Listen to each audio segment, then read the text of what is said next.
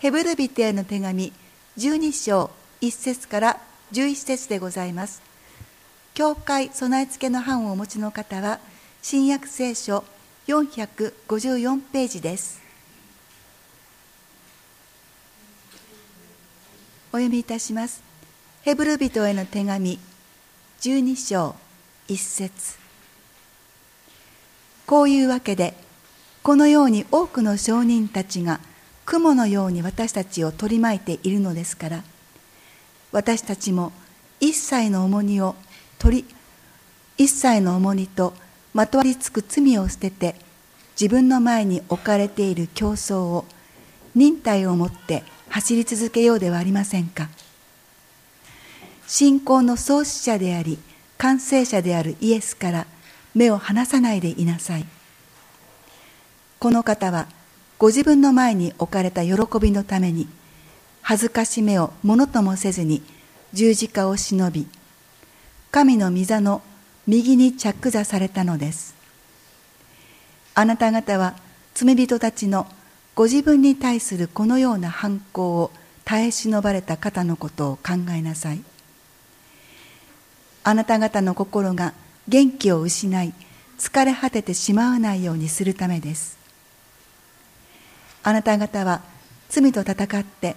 まだ血を流すまで抵抗したことがありません。そしてあなた方に向かって子供たちに対するように語られたこの励ましの言葉を忘れています。我が子よ主の訓練を軽んじてはならない。主に叱られて気落ちしてはならない。主はその愛する者を訓練し受け入れるすべての子に鞭を加えられるのだから。訓練として耐え忍びなさい。神はあなた方を子として扱っておられるのです。父が訓練しない子がいるでしょうか。もしあなた方がすべての子が受けている訓練を受けていないとしたら私生児であって本当の子ではありません。さらに私たちには肉の父がいて私たちを訓練しましたが私たちはその父たちを尊敬していました。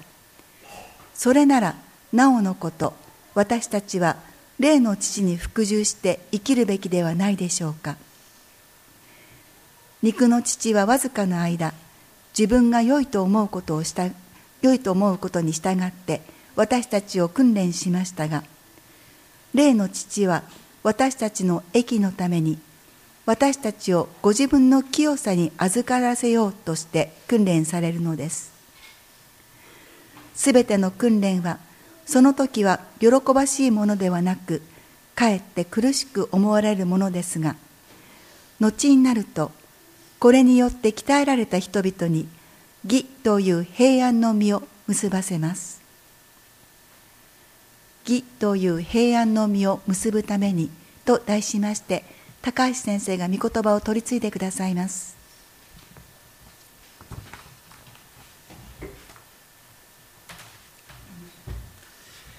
えっと、まず子どもたちに聞きたいんですが訓練っていう言葉は分かるよね？訓練。よと指導される、ね。えー、訓練。でも訓練っていうのはねあんまり心地よくないんだよね。僕もあんまり訓練って言葉好きじゃなかったんですけれどもあの三十数年前にですねこの東京武蔵野教会から始まったこの流れに来た時にあの先代のですね古山洋介先生がやたら訓練っていう言葉が好きでねなんか僕に何かやらせるたびに訓練とか言ってさなんだよなんかもう嫌な気持ちを味わっていました。でも今になるとですねああその一つ一つが大切なんだったなって思います。僕はあの小さい頃からですねあの数々の農作業を当然のように手伝って手伝ってきたんですけれどもでもなんかね父親から人格的な成長のための訓練っていうのを受けた記憶はあんまりない、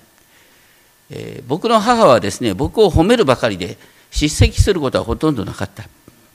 そのためですね何が正義かっていう中心軸はいつも曖昧だったような気がします。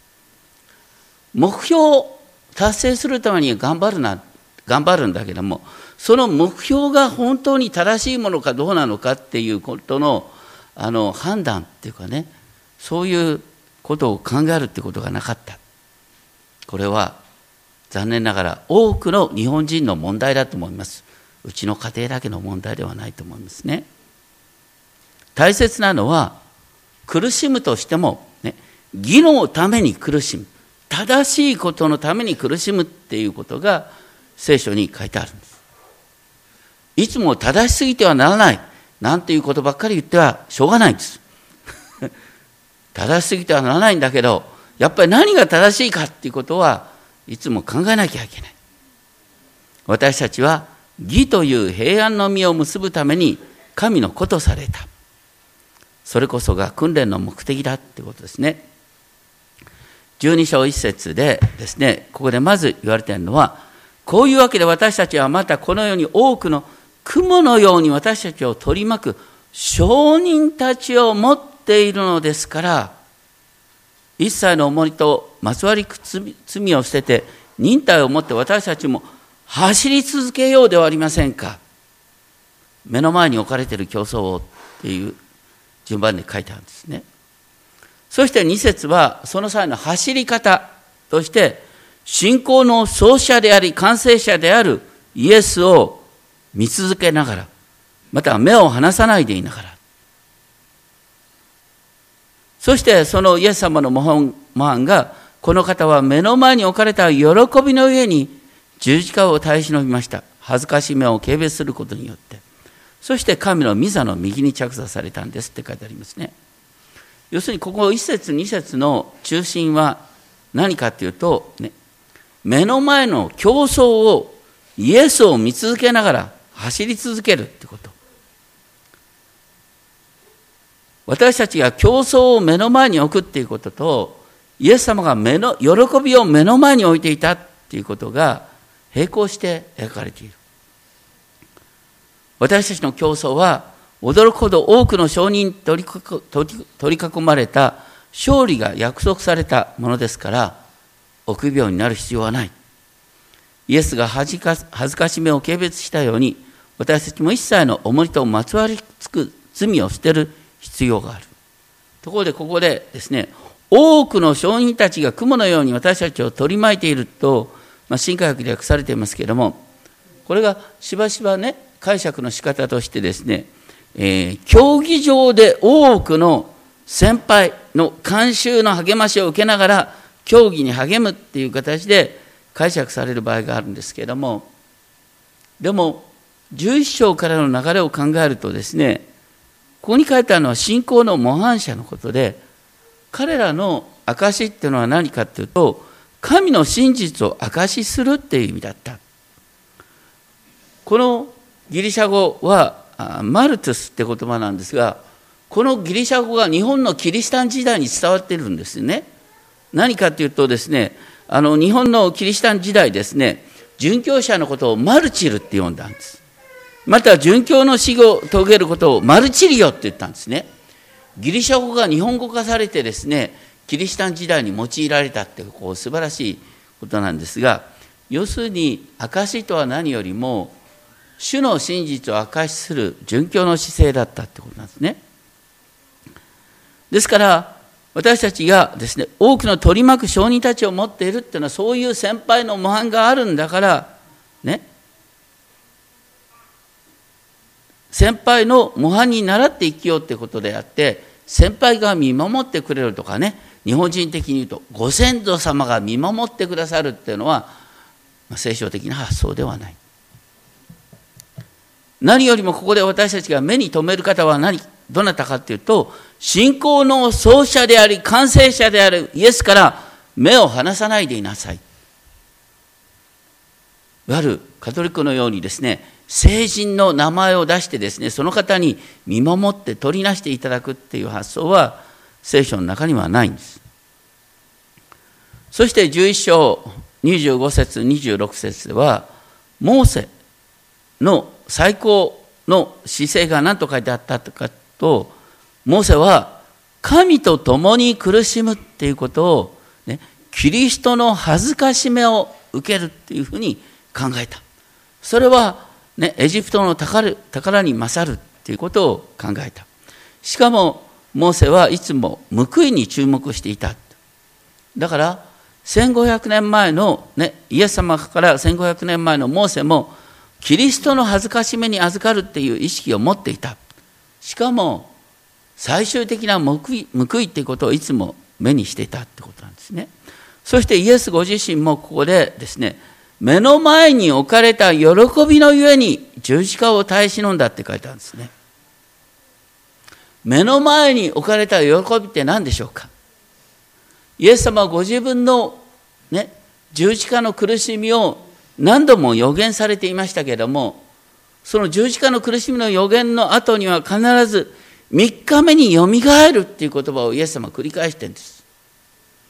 イエス様はいつもですね、十字架に向かうんだけど、いつも復活を思い浮かべながら十字架に向かっていったっていうことなんです。喜びを目の前に置いたから苦しみに入ることができたっていうことを言ってるんです。これは私たちもそうなんです。どうして私たちが困難に耐えることができないかっていうと、復活を目の当たりに見てないからなんです。私たちはいつも復活を思い浮かべながら生きるように召された。しかもイエス様の場合は、神の御座の右に着座されたって書いてあるんですね。それはイエス様が永遠の大祭司となって、試みられている私たちを助けることができるっていう意味です。今、イエス様は大祭司として神の右の座において私たちの罪の取りなしを直しててくださるんだよってことなんですね。だから、一切の重荷とまつわりつく、まとわりつく罪を捨てて、ね。そしてこの目の前の競争を走ろうということなんですね。中心は身軽になることが進められている。私たちはいつもね、なんかあのクリスチャンでも気をつけなきゃいけないのね。人々の証になるなんていう言葉を言いながらね知らないうちに人々の期待を背負って生きてるんですよ。そんなクリスチャン生活だったらやめた方がいい。大切なのは人々の期待を背負うんじゃなくてイエス様の期待をイエス様が私たちに何を望んでいるかっていうことを考えながら生きることなんだってことなんですね。でしかも走り続けるっていうイメージがねなかなかこれは辛いイメージがね私はそんなもう老体になって走ることなんかできませんよっていう方もいらっしゃると思う。ね。でもここで言われてることの中心はね、身軽になろうよってこと身軽になろうよってことなんですね。しかも大切なのは、ゴールに到達することであって、誰かに勝つことではないんです。いつもゴールを目指して、しかもそのゴールの先を言ってんのは、イエス様なんだよっていうことを言ってるんです。イエス様と共に歩むってことはねあの決して苦しいことではない。そのことをイエス様はね全て疲れた人重荷を負っている人は私のもとに来なさい。私があなた方を休ませてあげますとおっしゃいました。休ませてあげます。昔ねあのこの御言葉をですねあの教会の看板とか教会のねあの大きな窓にね貼ってたんですね。あの競輪帰りの人がですねちょっと立ち寄ってですねなんかこの教会休ませてくれるって書いてあるんだけどどういう休みを与えてくれるのかって聞かれまして僕はちょっと戸惑ってしまってですねすぐにあの答えられなかったんです。ここで言ってる休みっていうのはそういうねなんか私たちが休憩所を与えるっていう意味じゃなくしてですね。あのそれについてる言葉は何かっていうとねイエス様こうおっしゃった。あなた方も私のくびきを追って私から学びなさい。だからね休みなさいと言いながらイエス様はすごいことを言ってるんだ私のくびきを追えっておっしゃってんだよね。どういうことかっていうと私たちは知らないうちにこの世のくびきを追ってんですよ。ね、会社の命令、上司の期待、家族の期待、ね、世間様の期待、そういうものを背負いながらがんじがらめになってるんです。そういうものじゃなくて、イエス様のくびきを追いなさい。そしたら、魂に安らぎを得ます。この安らぎっていう言葉は、休み、さっきの私が休みを与えますって言ったの、休みと同じ言葉なんです。だからね、クリスチャン生活っていうのは一見ねこうあの苦しい面があるんだけれどもでもイエス様が共に歩んでくださってゴールに導いてくださるんだよっていうことが強調されている。そして3節ではあなた方は罪人たちからのこのような反抗を耐え忍べられた方。要するにイエス様は、ね、苦しみに耐えられたでしょ？その方をいつも考えなさい。それはあなた方が心が疲れ果て気力を失うことがないため。ここではねあの2節でイエス様が十字架を耐え忍んだっていう言葉耐え忍んだっていう同じ言葉が用いられながらイエス様が罪人たちからの反抗を耐え忍んだって書いてあるんですね。だから十字架って何かっていうと人々の罵りあざけりに耐えるっていうことがその中心的な意味として書いてあるんです。その際の秘訣があの、まあ、新科学で恥ずかしめをものともせずにって書いてありまた最新の共同訳では恥をも厭わないでって書いてあるんですけどもね。あのこれは原文でもともとさらに強い言葉言われてるんですね。多くの英語訳では despising the shame 恥をディスパイスする。恥を軽蔑する。それはどういうことかっていうとねあの私たちは当然ながら人の目が気になるんですよ。僕はいつもですねあの恥の意識にさえなまれた。人の目を意識する。で人の目を意識する自分自身をまた恥じていた。でもこれってあの人間の当然の心理なんです。ここで言ってることは何かっていうとあなたに恥ずかしめを与える、ね、あなたに恥ずかしめを与える人々のことを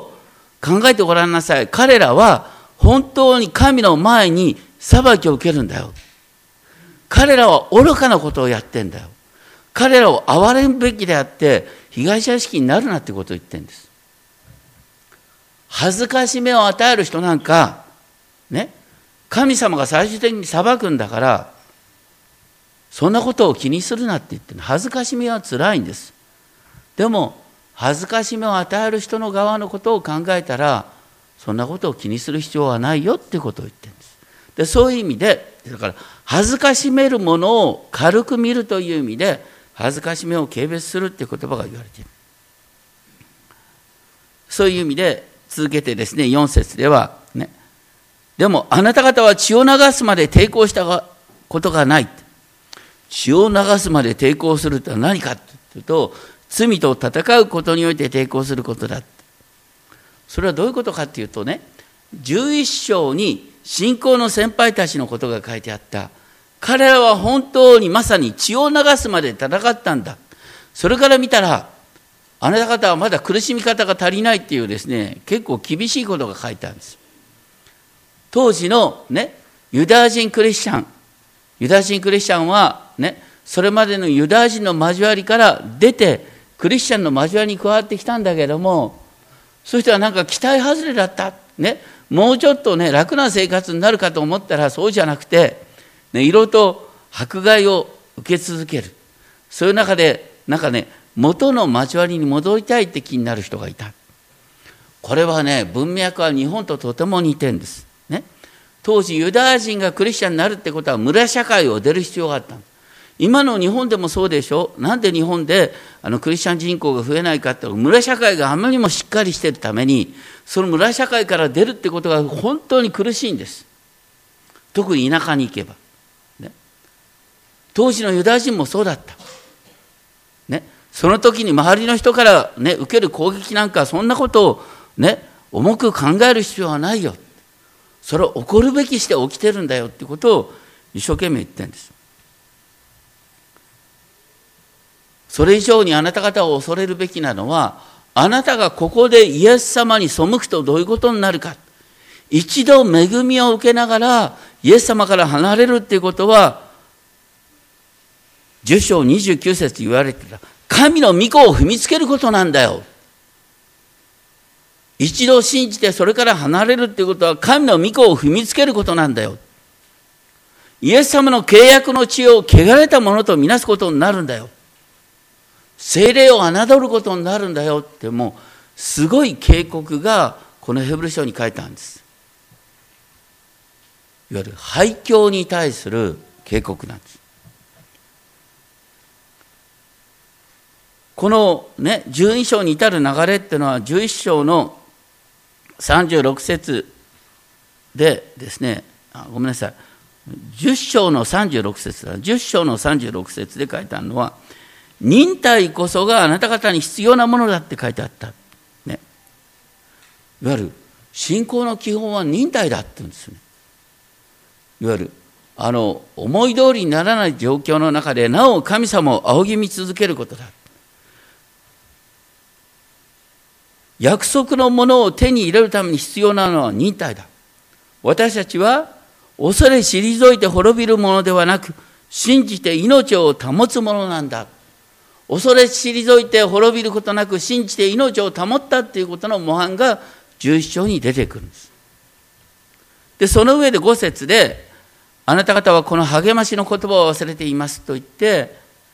どこの言葉が引用されるかというと信玄3章11節12節の言葉が引用されるんです。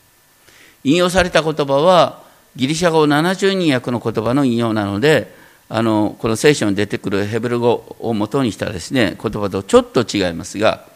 基本的な意味は同じです。まず第一に言われていることはね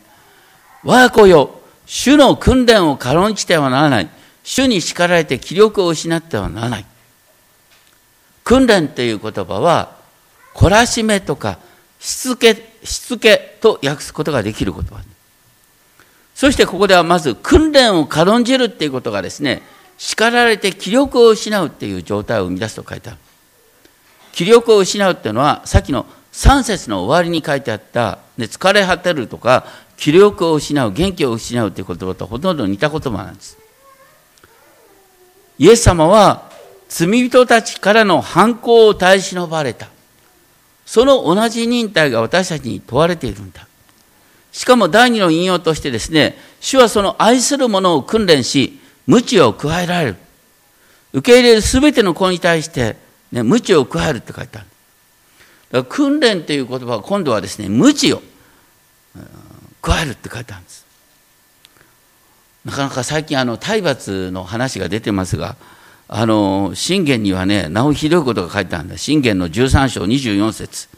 信玄13章24節驚くべきこと。無知を控える者は自分の子を憎む者である。子を愛する者は努めてこれを懲らしめる。信玄13章で言われている無知ってのは棍棒っていう言葉ですね。これは羊飼いがですね、狼と戦うための棍棒ですよ。で、ここで、えー、言われている無知っていうのは何かっていうとですね、あの、ピシパシの無知なんですよね。どちらにしてもですね、あの信玄は体罰を正当化しています困ったな。最近の流れと違うな。ね。最近あのね悲しい出来事もきっかけとなってですね体罰禁止を明記したですね児童虐待防止法がのその改正案がですね衆院本衆議院本会議で可決されて来年4月から施行される。その背景にあるのはですねスウェーデンで1960年代、あのね、スウェーデンで1960年代は9割以上の親が子供に体罰を加えていた。とか1979年に体罰禁止法が可決されて2000年代にはですね体罰を行う親は1割まで激減してきたで体罰を、ね、やめることによって実は子どもの犯罪とかですね自殺の明らかな減少が確認されたドイツっていうのはしつけで有名な国でもあるんですけれども、ドイツでも2000年に体罰を全面的に禁止する法案が可決された。どうしてそうかっていうとですね、体罰が外的な恐怖によって子供をコントロールする方法であって、それは子供の自尊心を傷つけ、自分で自分を律するという自立心を育てることができないからということなんですね。同時に気をつけなきゃいけないのは体罰っていうのはやっぱり恐怖を与えるから即効性があるんですね。親はやっぱりその体罰にしがみついて子供を訓練しようというですね誘惑に駆られる。でも考えてみると3000年前と現代の、ね、子育ての文脈がぐっと変わってきてるってことをお分かりでしょうか。3000年前は子育てには明確な目標があったんです。何かっていうと3000年前は社会福祉なんかしっかりしてませんから子供が満足に育たないと親の将来が成り立たないんですよ。老後の世話をしてくれるのは子供しかいないんです。ね。共同体で年寄りの面倒を見るのはね。子供の責任であるっていうことを小さい頃からしつける必要があったんです。真剣さが全然違ったんだよ。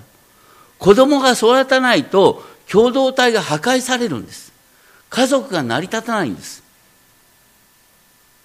自分のためでもあったんです。ところが今ね社会保障がしっかりするにつれてどうなってくるかっていうとですね子どもの訓練の目標っていうのはですねどっちかというとね親がやりたいことがある。ね。親の勉強を邪魔しないように静かにしつけるとかね。また親の親の娯楽の邪魔にならないようにね時によってはパチンコに行きたいから子供をおとなしくさせるなんてさそういうひどい話まで出てくるんです。だから子供のしつけに対する真剣さが全然変わってきてない。3000年前とは文脈が全然違うんです。親の都合で子供をしつけるような話そういう時のために体罰を用いるなんてのは言語道断なんです。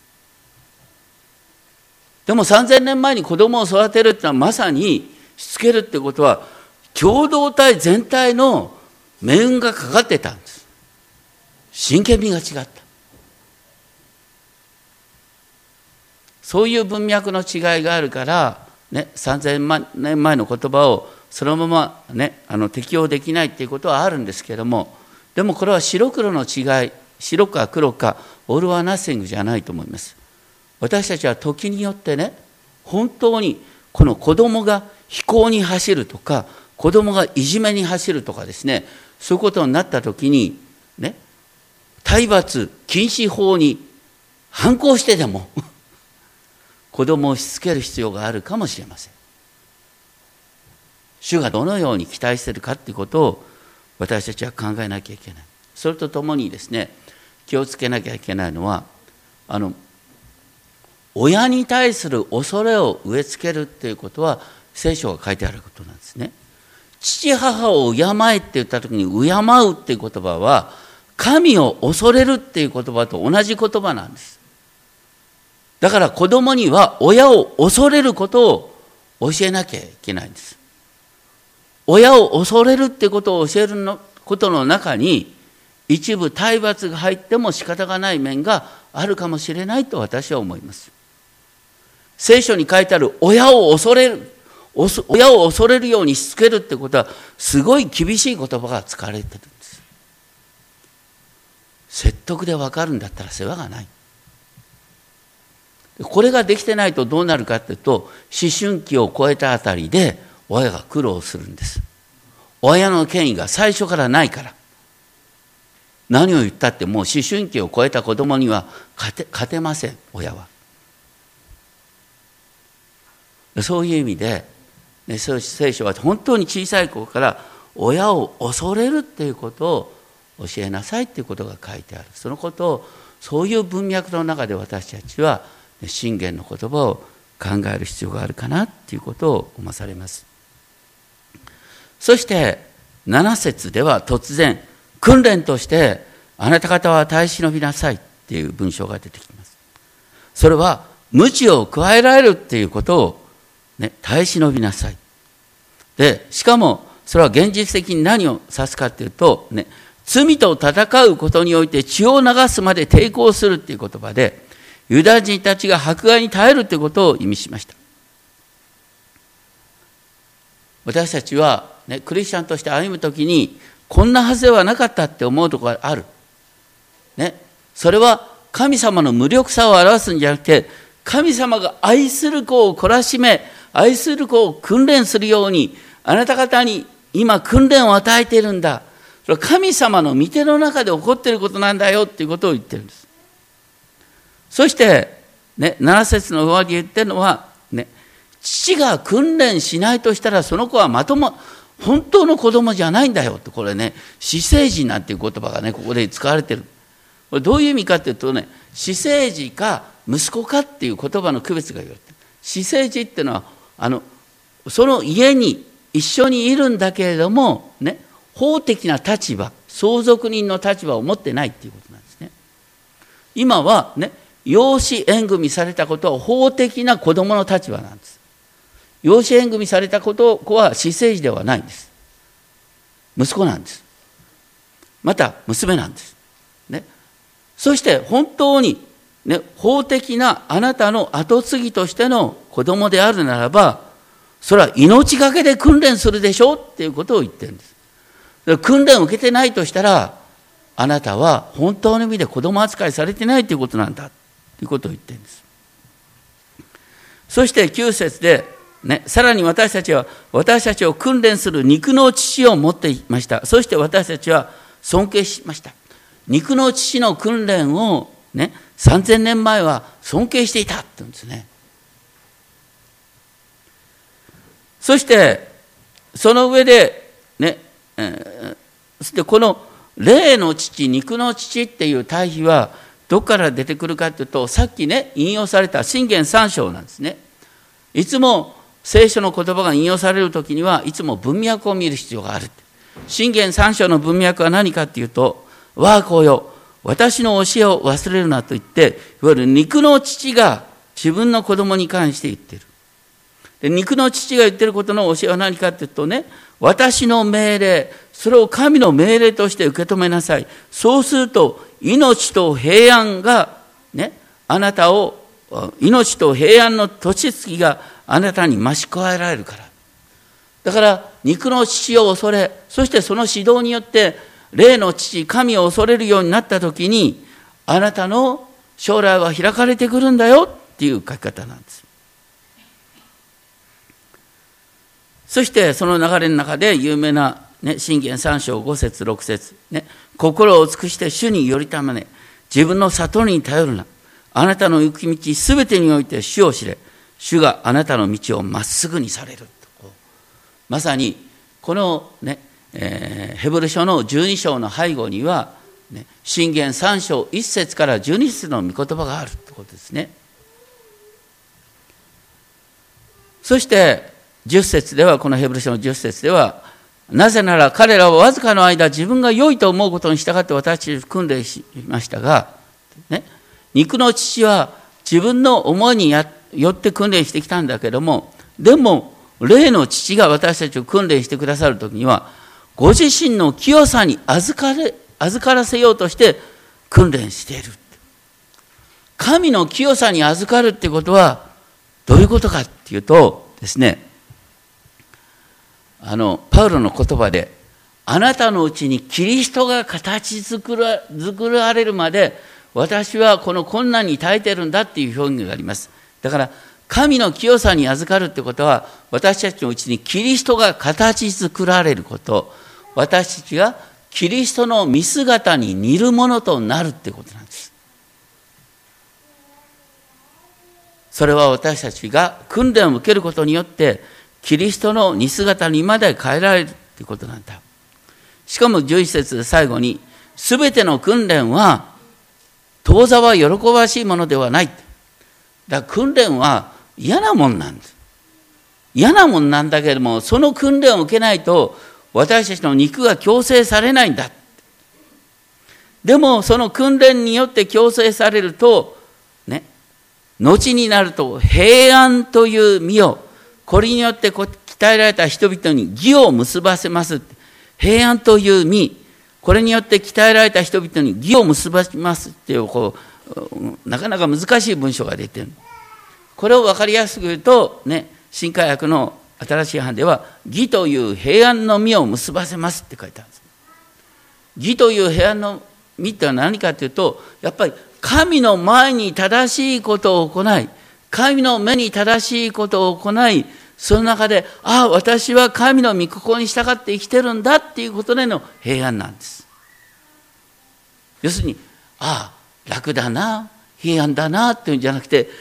ねいろいろと嫌なことがあるけどもでも私は今この神の導きの中で生きてるっていうことでの平安なんです。義という平安って言った時に義っていう言葉は英語でライシャスネスと訳される。ライシャスネスの意味をある人はこう言った。これライトリレイティッドネスだ。正しいリレイティッドネス正しい関係。問われているのは神様との正しい関係の中に生きるってこと。神様との正しい関係の中に生きるってことは今日一番最初に読んだ支援84編の5節7節ではねなんと幸いなことでしょう。その力があなたにあり心の中にシオンへの王子のある人はいつも心の中にシオンへの王子。心の中に神の神殿への道を持っている。心の中に天の神様との交わりがある。その人は涙の涙の谷を過ぎる時もそこを泉の湧くところとする。その人は力から力へと進みシオンで神の見舞いに現れる。だからいつも神の見舞いに現れるっていうことを意識しながら本当に神様が喜ぶことは何かなっていうことを考えながら生きるっていうことだ。最終的にね神様は私たちに対してねよくやった良い忠実なしもべだと言ってくださる。そのことをいつも意識しながら神様からよくやった良い忠実なしもべだと言われる。そういう生き方を考えながら生きるっていうことです。私たちはね愛と正義の住む新しい天と新しい地を待ち望みながら神の形としてイエス様に倣ってこの地で生きるように召されているんだ。本当に実は今日の聖書の箇所っていうのはですね私たちの教会の標語にですね相当することがそのまま言われているかなと思います。ちょっとあの歌詞を移していただきたいんですけれどもこの後ですねあのみんなで歌いたい曲ですね。この教会の標語をですね1行目それぞれの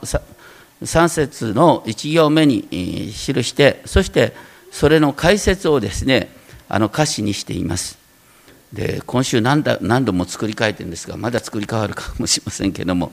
とにかくですねこのメロディーは何かっていうとあの今から400年前に作られた歌なんですけどもドイツの賛美歌の中の女王と言われる。あまりにもメロディーが美しいのでそれに繰り返し異なったですね賛美の歌詞が作られた、ね、ついに先週になって日本においても新しい歌詞が作られたということでですねあの一度弾いていただいてですねこの歌詞を見ながらですね一度あの皆さんこの歌詞を見ながらですねこのメロディーを聴いてください。そしてその後続けて1番から3番まで歌っていきたいと思います。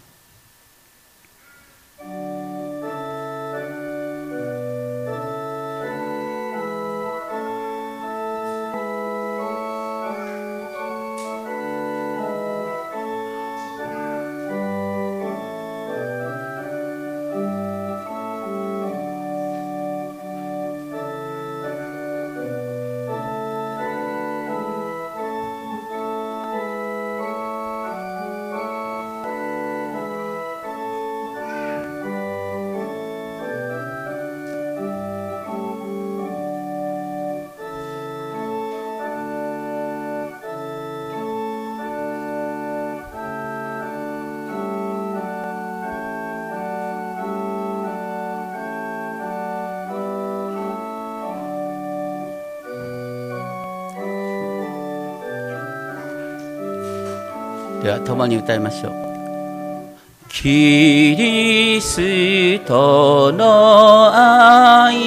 に安らぎ癒され見姿に似る。すべての疲れし主においしもの身元に来たれ主イエスと共に歩む日の幸い恵はが尽きせし新しい創造ここにて喜びシャローム望む。愛と正義住む。御国を待ちつつ今日も生かさる。十字架の主イエスのくすしき見業よ。すべてが新たに。主イエスに習いて御神の形で共にこの地に一人ご使わせしみ父我ら使わす。御霊よ。我ら愛の器となし。御国をこの地に。ア天皇お父様あなたが私たちを神の形に創造しそして今キリストの似姿へと変えてくださる途上であることを覚えます。私たちはこの地では試練があります。しかしそれは主イエスの見姿に倣うことです。どうかイエス様に倣って神の形でこの地に使わされそしてこの世界に神の愛を広げていくことができるようお守りください。あなたの